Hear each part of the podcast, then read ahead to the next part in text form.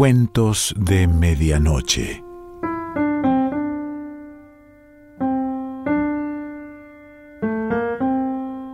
El cuento de hoy se titula Modesta Gómez y pertenece a Rosario Castellanos.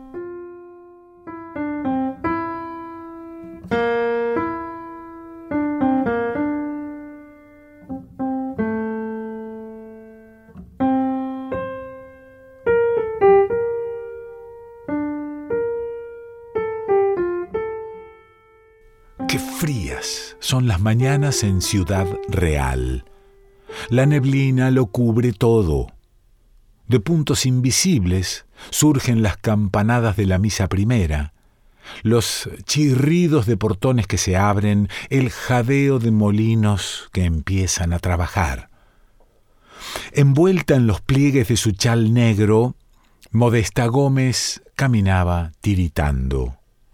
Se lo había advertido su comadre, doña Águeda, la carnicera.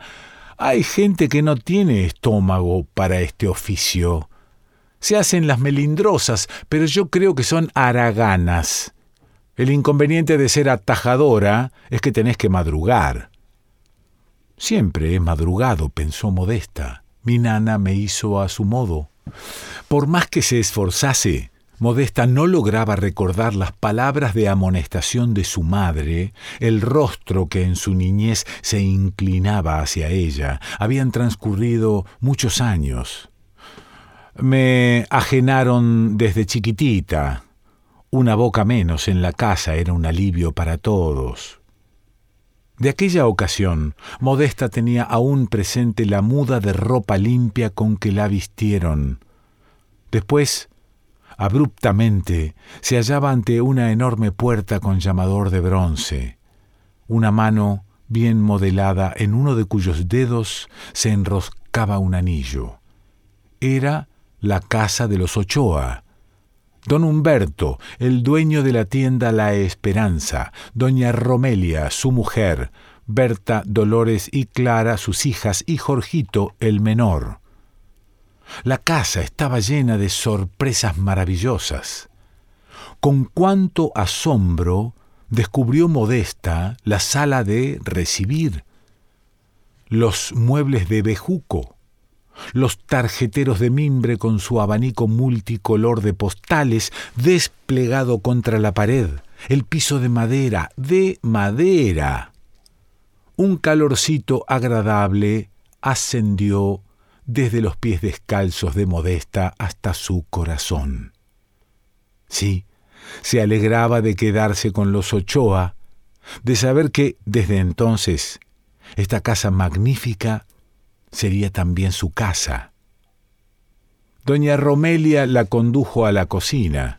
Las criadas recibieron con hostilidad a la patoja y al descubrir que su pelo hervía de liendres, la sumergieron sin contemplaciones en una artesa llena de agua helada.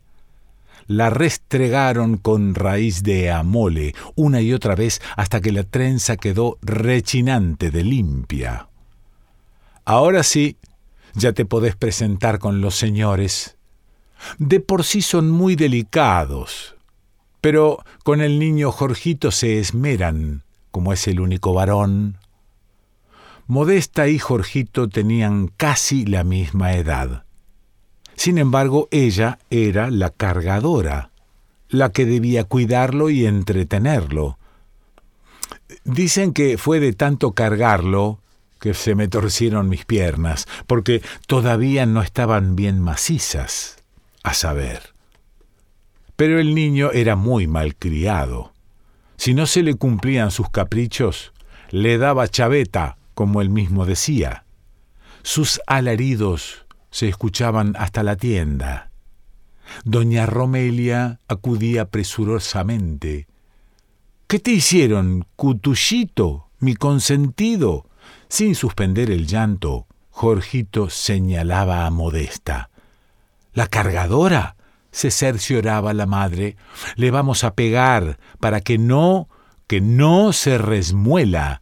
Mira, un cosquete aquí en la mera cholla, un jalón de orejas y una nalgada. ¿Ya estás conforme, mi puñito de cacao? Mi yerbecita de olor. Bueno, ahora me vas a dejar ir porque tengo mucho que hacer.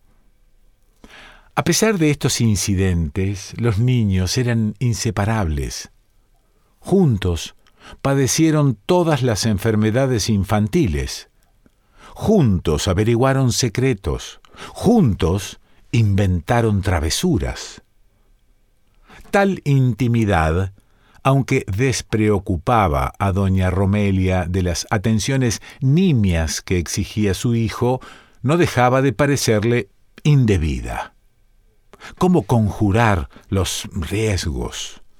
A doña Romelia no se le ocurrió más que meter a Jorgito en la escuela de primeras letras y prohibir a Modesta que lo tratara de vos.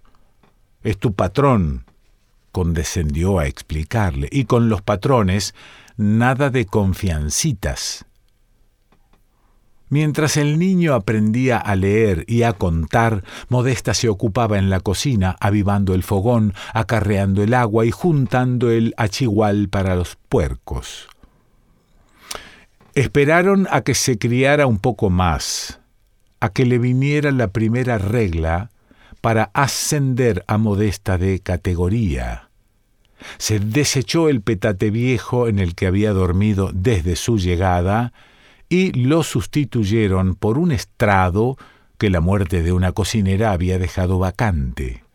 Modesta colocó debajo de la almohada su peine de madera y su espejo con marco de celuloide. Era ya una verejoncita y le gustaba presumir. Cuando iba a salir a la calle para hacer algún mandado, se lavaba con esmero los pies restregándolos contra una piedra. A su paso crujía el almidón de los fustanes. La calle era el escenario de sus triunfos. La requebraban con burdos piropos, los jóvenes descalzos como ella, pero con un oficio honrado y dispuestos a casarse, le proponían amores los muchachos catrines, los amigos de Jorgito, y los viejos ricos le ofrecían regalos y dinero. Modesta soñaba por las noches con ser la esposa legítima de un artesano. Imaginaba la casita humilde en las afueras de Ciudad Real, la escasez de recursos, la vida de sacrificios que le esperaba. No, mejor no. Para casarse por la ley siempre sobra tiempo. Más vale desquitarse antes, pasar un rato alegre como las mujeres malas. La vendería una vieja alcahueta de las que van a ofrecer muchachas a los señores. Modesta se veía en un rincón del burdel, arrebosada y con los ojos bajos, mientras unos hombres borrachos y escandalosos se la rifaban para ver quién era su primer dueño. Y después, si bien le iba, el que la hiciera su querida le instalaría un negocito para que la fuera pasando. Modesta no llevaría la frente alta, no sería un espejo de cuerpo entero como si hubiese salido del poder de sus patrones rumbo a la iglesia y vestida de blanco. Pero tendría, tal vez, un hijo de buena sangre, unos ahorros, se haría diestra en un oficio. Con el tiempo correría su fama y vendrían a solicitarla para que moliera el chocolate o curara de espanto en las casas de la gente de pro y en cambio vino a parar en Atajadora. Qué vueltas da el mundo. Los sueños de Modesta fueron interrumpidos una noche. Sigilosamente se abrió la puerta del cuarto de las criadas y a oscuras alguien avanzó hasta el estrado de la muchacha. Modesta sentía cerca de ella una respiración anhelosa el batir rápido de un pulso. Se santiguó pensando en las ánimas, pero una mano cayó brutalmente sobre su cuerpo. Quiso gritar y su grito fue sofocado por otra boca que tapaba su boca. Ella y su adversario forcejeaban mientras las otras mujeres dormían a pierna suelta. En una cicatriz del hombro, Modesta reconoció a Jorgito. No quiso defenderse más. Cerró los ojos y se sometió. Doña Romelia sospechaba algo de los tejemanejes de su hijo y los chismes de la servidumbre acabaron de sacarla de dudas. Pero decidió hacerse la desentendida. Al fin y al cabo, Jorgito era un hombre, no un santo. Estaba en la mera edad en que se siente la pujanza de la sangre. Y de que se fuera con las gaviotas, que enseñan malas mañas a los muchachos y los echan a perder, era preferible que encontrara sosiego en su propia casa. Gracias a la violación de Modesta, Jorgito pudo alardear de hombre hecho y derecho. Desde algunos meses antes fumaba a escondidas y se había puesto dos o tres borracheras. Pero a pesar de las burlas de sus amigos, no se había atrevido aún a ir con mujeres. Las temía, pintarrajeadas, groseras en sus ademanes y en su modo de hablar. Con Modesta se sentía en confianza. Lo único que le preocupaba era que su familia llegara a enterarse de sus relaciones. Para disimularlas, trataba a Modesta, delante de todos, con despego y hasta con eh, exagerada severidad. Pero en las noches buscaba otra vez ese cuerpo conocido por la costumbre y en el que se mezclaban olores domésticos y reminiscencias infantiles. Pero como dice el refrán, lo que de noche se hace de día aparece, Modesta empezó a mostrar unas ojeras grandes y un desmadejamiento en las actitudes que las otras criadas comentaron con risas maliciosas y guiños obscenos. Una mañana, Modesta tuvo que suspender su tarea de moler el maíz porque una vasca repentina la sobrecogió. La salera fue a dar aviso a la patrona de que Modesta estaba embarazada. Doña Romelia se presentó en la cocina hecha un basilisco. Malagradecida, tal por cual. Tenías que salir con tu domingo siete, ¿y qué creíste? ¿Que te iba yo a solapar tus sinvergüenzadas? Ni lo permita Dios. Tengo marido a quien responder, hijas a las que debo dar buenos ejemplos, así que ahora mismo te me vas largando a la calle. Antes de abandonar la casa de los Ochoa, Modesta fue sometida a una humillante inspección. La señora y sus hijas registraron las pertenencias y la ropa de la muchacha para ver si no había robado algo. Después se formó en el zaguán una especie de valla por la que Modesta tuvo que atravesar para salir. Fugazmente miró aquellos rostros, el de don Humberto, congestionado de gordura, con sus ojillos lúbricos, el de doña Romelia, crispado de indignación, el de las jóvenes Clara, Dolores y Berta, curiosos, con una ligera palidez de envidia. Modesta buscó el rostro de Jorgito, pero no estaba allí. Modesta había llegado a la salida de Moshvikil, se detuvo, Allí estaban ya otras mujeres, descalzas y mal vestidas como ella. La miraron con desconfianza. Déjenla, intercedió una, es cristiana como cualquiera y tiene tres hijos que mantener. ¿Y nosotras? ¿Acaso somos adonisas?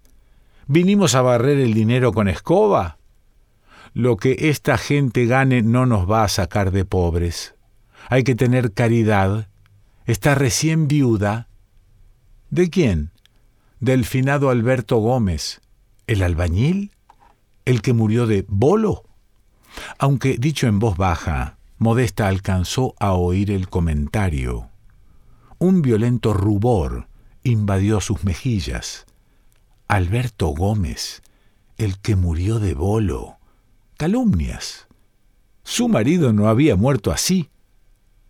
Bueno, era verdad que tomaba sus tragos eh, y más a últimas fechas, pero el pobre tenía razón.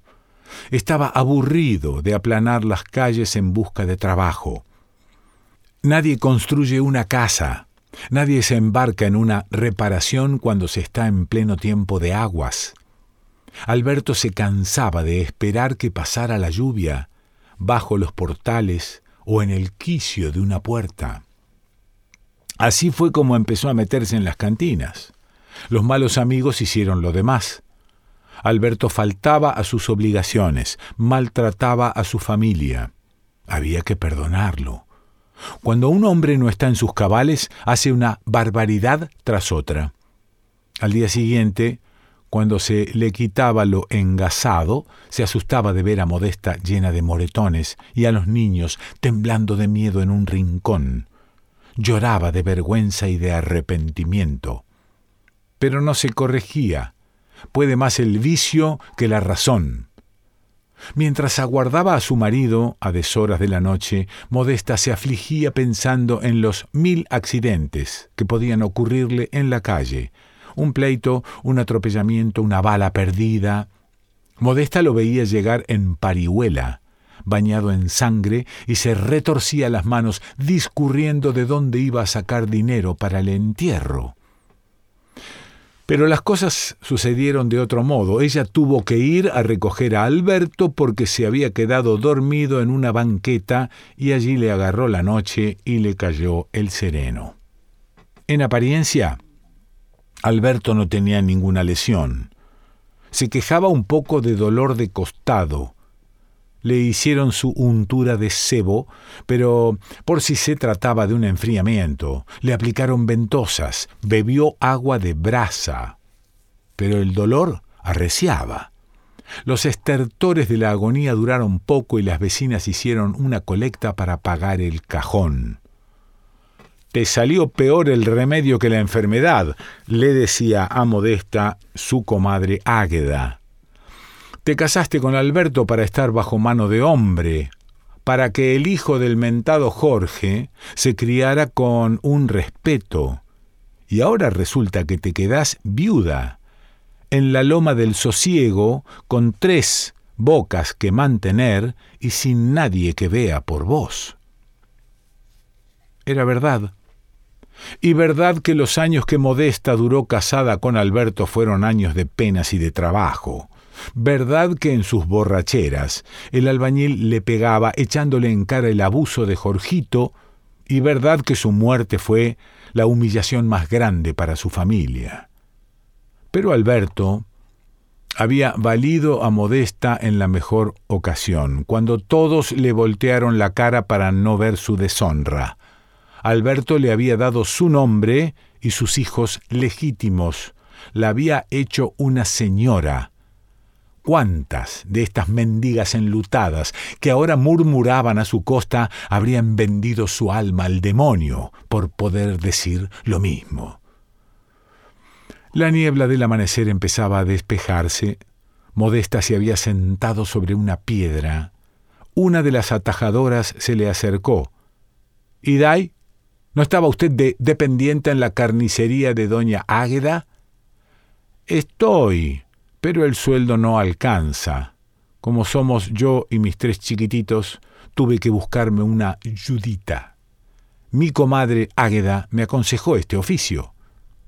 Solo porque la necesidad tiene cara de chucho, pero el oficio de atajadora es amolado y deja pocas ganancias.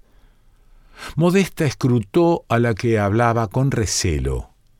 ¿Qué perseguía con tales aspavientos? Seguramente desanimarla para que no le hiciera la competencia.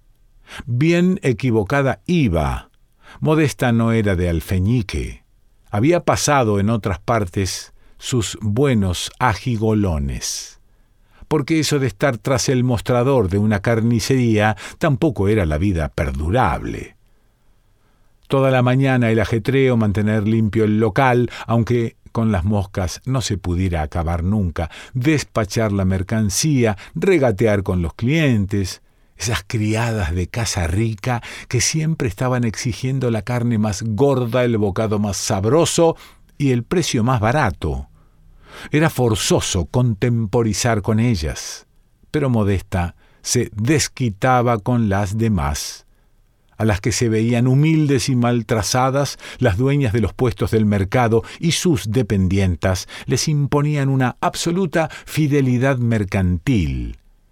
Y si alguna vez procuraban adquirir su carne en otro expendio, porque les convenía más, se lo reprochaban a gritos y no volvían a despacharles nunca. Sí, el manejo de la carne es sucio, pero peor resulta ser atajadora. Aquí hay que lidiar con indios. ¿Y dónde no? pensó Modesta. Su comadre Águeda la aleccionó desde el principio. Para el indio se guardaba la carne podrida o con granos, la gran pesa de plomo que alteraba la balanza y alarido de indignación ante su más mínima protesta. Al escándalo acudían las otras placeras y se armaba un alboroto en que intervenían curiosos y gendarmes, asusando a los protagonistas con palabras de desafío, gestos insultantes y empellones. El saldo de la refriega era invariablemente el sombrero o el morral del indio que la vencedora enarbolaba como un trofeo y la carrera asustada del vencido que así escapaba de las amenazas y las burlas de la multitud. Ahí vienen ya. Las atajadoras abandonaron sus conversaciones para volver el rostro hacia los cerros.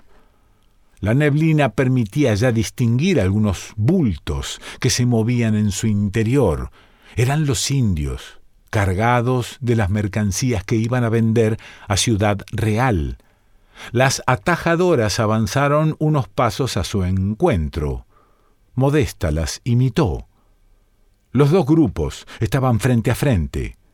Transcurrieron breves segundos de expectación. Por fin los indios continuaron su camino con la cabeza baja y la mirada fija obstinadamente en el suelo, como si el recurso mágico de no ver a las mujeres las volviera inexistentes. Las atajadoras se lanzaron contra los indios desordenadamente, forcejeaban, sofocando gritos, por la posesión de un objeto que no debía sufrir deterioro. Por último, cuando el chamarro de lana o la red de verduras o el utensilio de barro estaban ya en poder de la atajadora, ésta sacaba de entre su camisa unas monedas y sin contarlas las dejaba caer al suelo de donde el indio derribado las recogía. Aprovechando la confusión de la reyerta, una joven india quiso escapar y echó a correr con su cargamento intacto. Esa te toca a vos, gritó burlonamente una de las atajadoras a Modesta. De un modo automático, lo mismo que un animal mucho tiempo adiestrado en la persecución, Modesta se lanzó hacia la fugitiva. Al darle alcance, la asió de la falda y ambas rodaron por tierra. Modesta luchó hasta quedar encima de la otra, le jaló las trenzas, le golpeó las mejillas, le clavó las uñas en las orejas. Más fuerte, más fuerte. India desgraciada, me lo tenés que pagar todo junto. La India se retorcía de dolor. Diez hilillos de sangre le escurrieron de los lóbulos hasta la nuca. Ya no, marchanta, ya no. Enardecida, acesante, Modesta se aferraba a su víctima.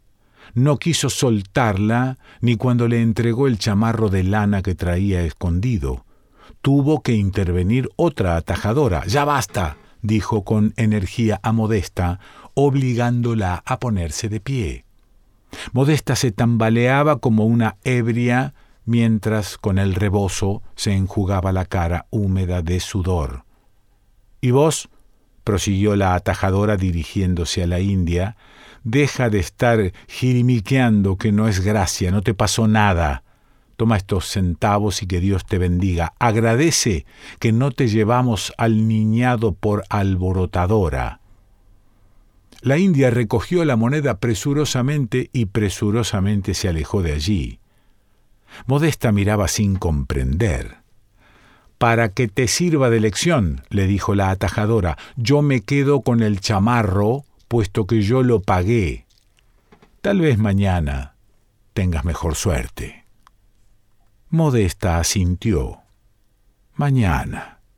Sí, mañana y pasado mañana y siempre. Era cierto lo que le decían, que el oficio de atajadora es duro y que la ganancia no rinde. Se miró las uñas ensangrentadas. No sabía por qué, pero estaba contenta.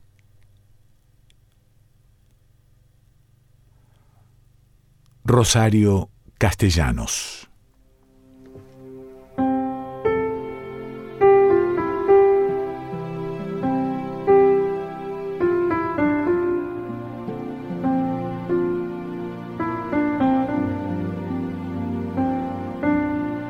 Cuentos de Medianoche.